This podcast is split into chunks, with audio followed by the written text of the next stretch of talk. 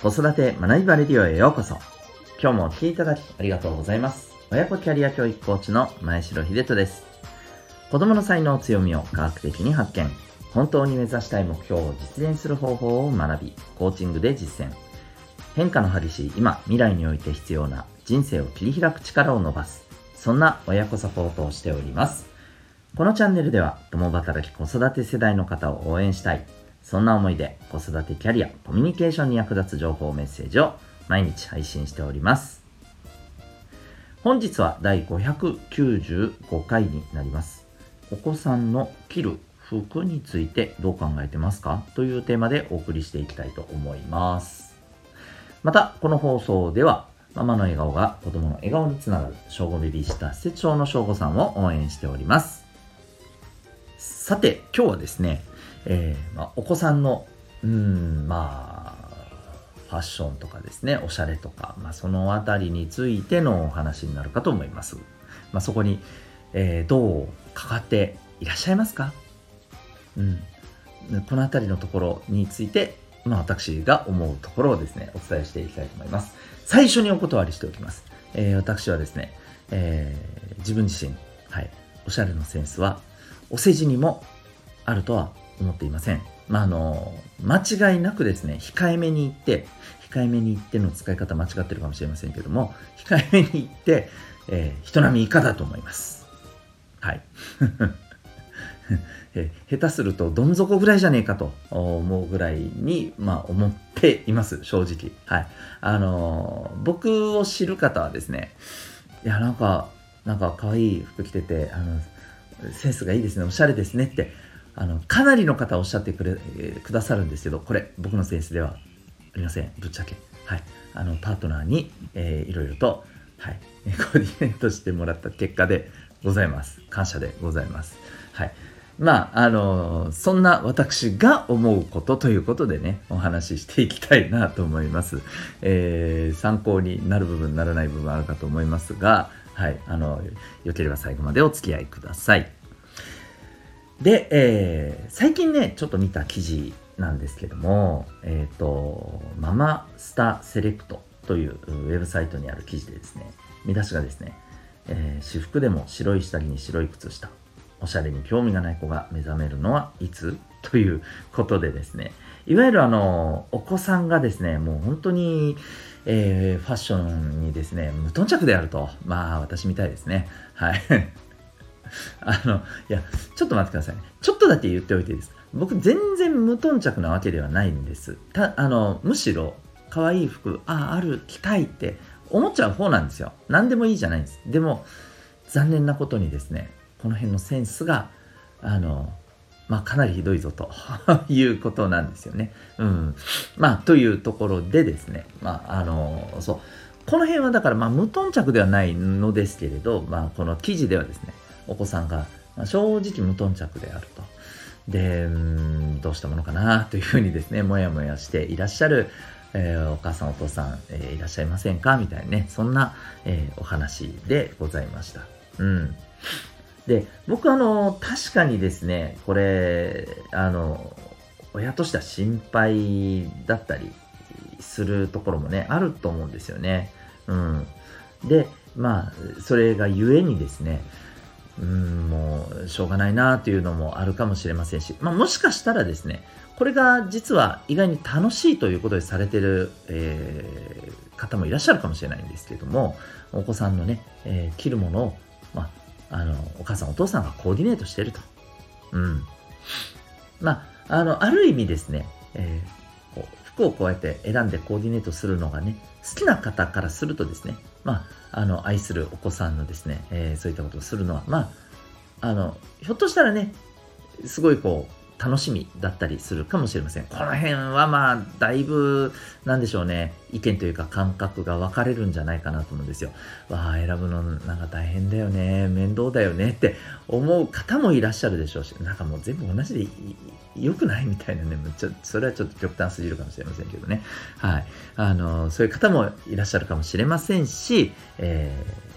ー、ね、まあ、あの、好きでね、選ぶのが好きで、えーまあちょっとこう言い方悪いですけどね着せ替え人形ではありませんけども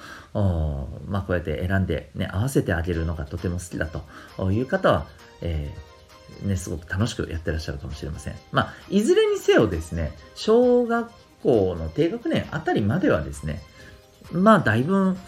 えー、親が選ぶっていうことが多いんじゃないでしょうか。まあ、えっ、ー、と、この辺ですね、女の子は、まあまあ男の子もひょっとしたらいるかもしれませんね。早い子はね、おしゃれに目覚めるのが早い子はですね、まあ、早い段階からね、もしかしたらね、いやいや、これがいいっていうふうにね、自分のあの感覚っていうのもね、こう感覚、考えも出してくると思うんですよね。で、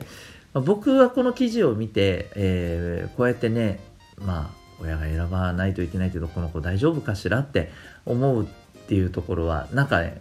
めちゃくちゃわかるのと同時に、一方で、うーん、これ、逆で悩んでる方もいらっしゃるんじゃないかなと思ったんですね。逆で悩むっていうのはどういうことかというと、えお子さんに対して、まあ、これはもう本当にね、それこそ、あの、おしゃれやファッションのことに関して、まあ、やっぱりそれなりにね、えー、価値観がしっかり持ってらっしゃる方、そう、それもね、きちんとね、この辺のところを、まあ、あの自分なりに学んでいらっしゃる方、まあ、もちろんね、お仕事として専門でされてる方も当然いらっしゃると思いますけども、まあ、そんな方とですね、そのお子さんとの間で、むしろね、私はこれ着たいの。いやあんたこれ似合わないよ。これこれにしなさい。なんで？みたいなね。こういうところの、まあ、あの、ぶつかり合いっていうのもね、あって、それでちょっと、うーんって思ってるところがね、ある方もいらっしゃるんじゃないでしょうか。うん。で、僕は、あの、この辺のところも、まあ、正直ね、あの、よく、えー、聞いたりしますし、間近でもちょこちょこあったりします。で、えー、まあこの辺のところってね僕はもうあの正直言うとさっきも、えー、言いましたけど僕もこの辺のところがですね全くもって絶望的にあの低いですので、うん、まあ見てね感想は言いますよ。僕なりの、うん、あなんかちょっと少し派手めな感じもするけどとかあくまで僕はこう思いましたっていうね、うん、あの、本当ひろゆきさんのね、それはあなたの感想ですよね、状態ですよ。うん、もう文字通りただの僕の感想でしかないんですけど、えー、は伝えています。ただ、まあ、あのー、それ以上のことはね、まあ、やれないし、あの、やる気もないっていうのが、まあ、僕は正直なところなんですよね。で、えー、で、まあ、僕は基本的にこのスタンスでいいのかなと思っていてでこれはあのなんかじゃあ僕が例えば知識がねめっちゃあって、うんえー、その辺のところっていうのを自分もねしっかりとコーディネートっていうところ、まあ、あの考えてやっていて、えー、という人間だったとしてですねじゃあどうするかっていう多分ですねそれでも多分近いようなスタンスだと思うんですよね。うん。で、これなんでかっていうと、まあ、正直これファッションとかもそうですけどいわば自己表現じゃないですか自分がどう見られるかっていうところじゃないですか。うん、で、えー、それをどうやっぱりこう自分で感じ取って、えー、でねまあ改善する必要があれば改善していかないといけないし、まあ、これがいいなとこれが自分らしくて、えー、かつ自分あのらしさがちゃんと発揮されていて、えー、周りにもね、まあ、これがあのある意味ああの君らしいよねっていうことでね受け入れてもらっているなというところであればまあそれでいけばいいでしょうし。結局のところはですね何、えー、て言うのかな。着ている服っていう、まあ、ある種自分を表現してる、ね、わけでその表現を通して、えー、周りとのねコミュニケーションを図るっていうところってやっぱ結局自分で学んでいかないといけないっていうところが大きいですよね。うん。だからこそ、まあ、親としてはですね、感じてることを伝えるとか、うん、あるいは知識を持ってる方もね、まあこういう知識があるよ、こういうふうなね、あの、おしゃれってこういうふうな、基本的にはこういうね、考え方、上下のこの合わせ方とか、例えばね、色のことだったりとかね、持ってらっしゃ知識持ってらっしゃる方は、まあこういうふうなね、えー、組み合わせっていうのがスタンダードとしていいよとかですね、うん、えー、そういう知識はね、伝えることは大事だと思うんですよ。うん、もちろんね。それは惜しげもなく伝えた方がいいと思うんですけど、あくまでね、まあそれは、あの題材として考えてもらう、うん、そこにまあ親としてはこうし自分はこうしてるよみたいなことをね伝えるのはもう全然ありだと思うんですけどうーんなんかそれもねあんまりね押し付けになってしまってはいけないのかなというのはねあります。うん、これそれこそですねあの子供の頃はずっと、えー、親のこの例えばこういうふうに来た方がいいよっていうのをすごく参考にしてきてやってきたんだけれども、うん、例えばね自分自身のこうそれこそパーソナルカラーとかをね見てもらったらあなんか全然違うみたいな、うん。まあ、あるところからなんか、うん、親の言う通りの感じでやってきたけどどうもちょっとなんかねなんかどうも、うん、これが合ってるのかしっくりきない来ない気がすると、うん、で、まあ、自分自身でね、えー、そういうことをこうあの自己分析も含めてやっていったらああそれよりこっちが良かったみたいなねのがあってああだったらみたいなねことだってあったりするんですよね。もちろんそれはそれで気づきでいいと思うんですけれどもえー、こういうことをやっぱりねなるだけ早めにね自分で考えてやっていくことって重要だと思います。まああの、はっきり言っちゃうとですねこういうおしゃれとかファッションに関してもその他のことと一緒で例えば自分のキャリアとかね進路とか自分がどうしたいのかとかもう本当こういうことの一部じゃないのかなって僕は思っていましてはい。えー、同様にですねやっぱりいろんなあの考え方知識は伝えるけれどもそれをじゃあ自分でね、え何を選ぶか、うん。